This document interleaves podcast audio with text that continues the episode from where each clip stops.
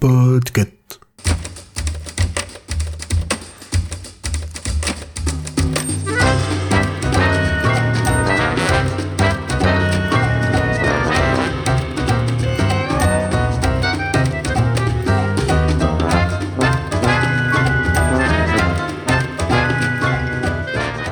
Bonjour, bonsoir, je suis Pomme de Podcut et aujourd'hui je vais vivement vous recommander de lire Les Passagers du Vent du BDiste français François Bourgeon. Mais avant ça, un petit avertissement et une précision.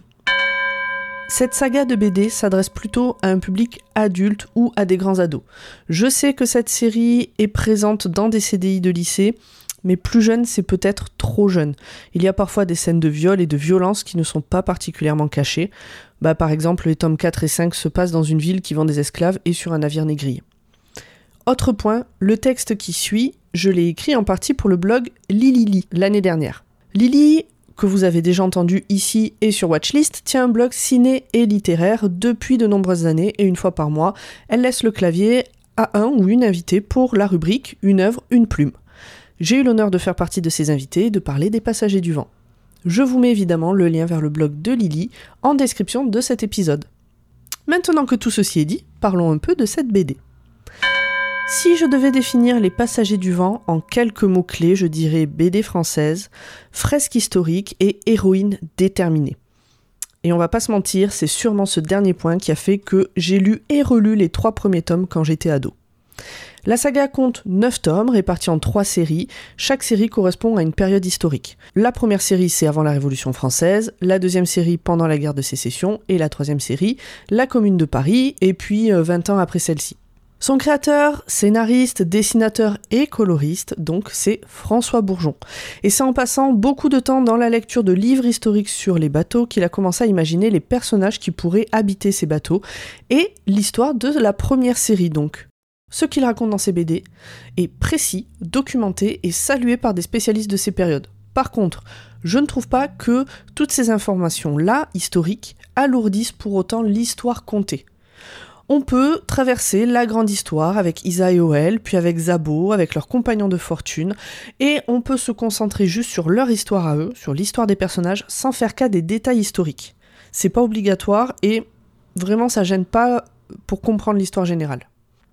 Pour le contexte, à l'époque, Glénat publie à contre-coeur le premier tome. Pour eux, c'est évident qu'une histoire de entre pirate ne plaira jamais à des adultes. C'est pas du tout une histoire de pirate en réalité. Mais bon, ils finissent par accepter et la BD a tellement de succès que la maison d'édition crée même un magazine de BD historique mensuel qui s'appelle Vécu, qui s'appelait Vécu. C'est cette édition-là que j'ai lue, donc celle de Glénat, euh, que j'ai lu et relu euh, à l'époque. Aujourd'hui, l'ensemble des œuvres de Bourgeon est édité chez Delcourt. D'ailleurs, ils ont fait des intégrales. Un peu plus tôt, dans l'épisode, je disais avoir lu en boucle les trois premiers tomes. Alors pourquoi seulement les trois premiers, me demanderez-vous? Bah même si vous me le demandez pas, je vais quand même vous le dire. Tout simplement parce qu'ils étaient dans la bibliothèque de mes parents. J'ai lu les deux derniers tomes de la première série plus tard, mais je ne me souviens vraiment plus quand, peut-être au CDI du lycée. Pour les quatre suivants, bah en fait j'ai appris leur existence en préparant le billet pour le blog de Lily l'année dernière. Ils ont été très vite commandés chez mon libraire de quartier pour être sûr de ne pas en raconter trop et de pas partir dans trop de détails qui pourraient peut-être spoiler ou je suis allée chercher le résumé officiel sur le site de Delcourt et donc le résumé que là je vais vous lire, qui est très court, correspond à la première série, donc aux cinq premiers tomes. Royaume de France, XVIIIe siècle.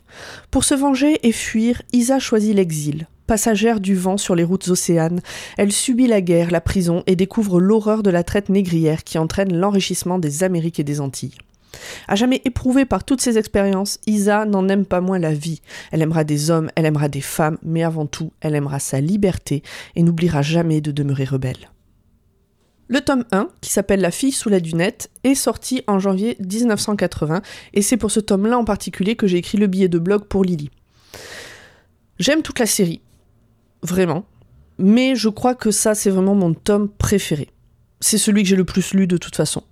Bourgeon a d'ailleurs reçu le prix du meilleur dessinateur au Festival d'Angoulême pour euh, bah, ce tome-là en particulier. Parlons un peu des dessins avant d'attaquer l'histoire. On est loin du style épuré auquel on peut être habitué désormais, ou en tout cas auquel moi je suis habitué avec euh, ma très très petite euh, culture BD.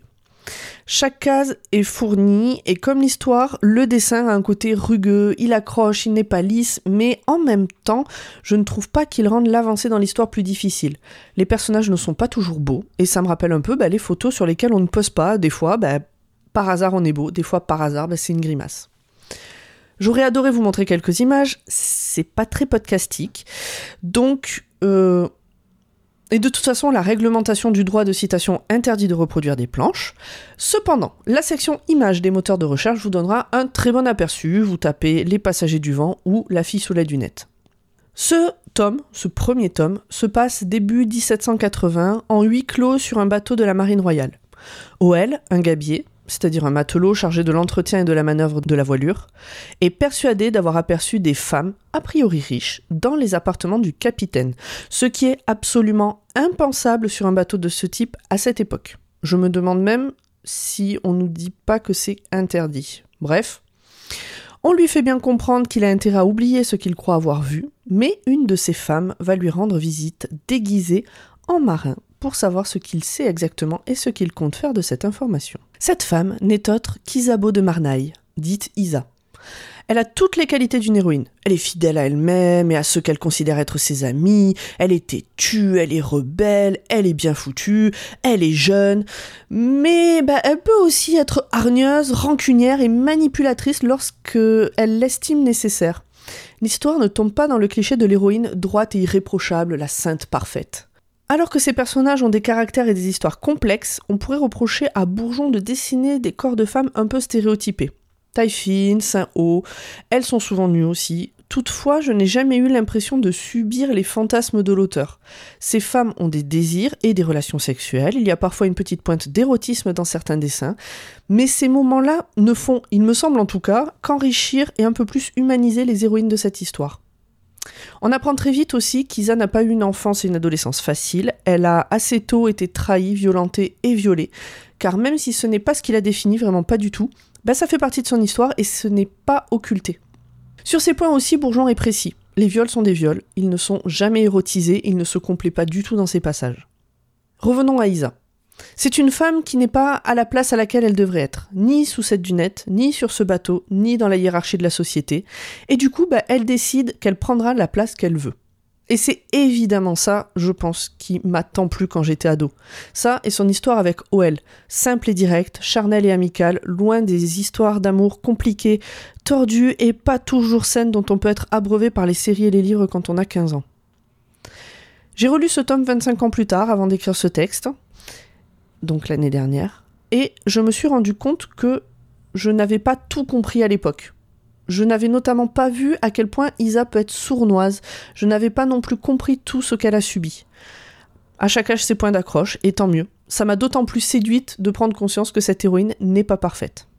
Et donc c'est là que s'arrête ce que j'ai écrit pour le blog de Lily. Depuis, j'ai lu les tomes 6 et 7, qui se passent pendant la guerre de sécession en Louisiane, et les tomes 8 et 9, qui ont pour titre Le sang des cerises, et donc, comme je vous l'ai déjà dit, qui se passent entre le début de la commune et une vingtaine d'années plus tard.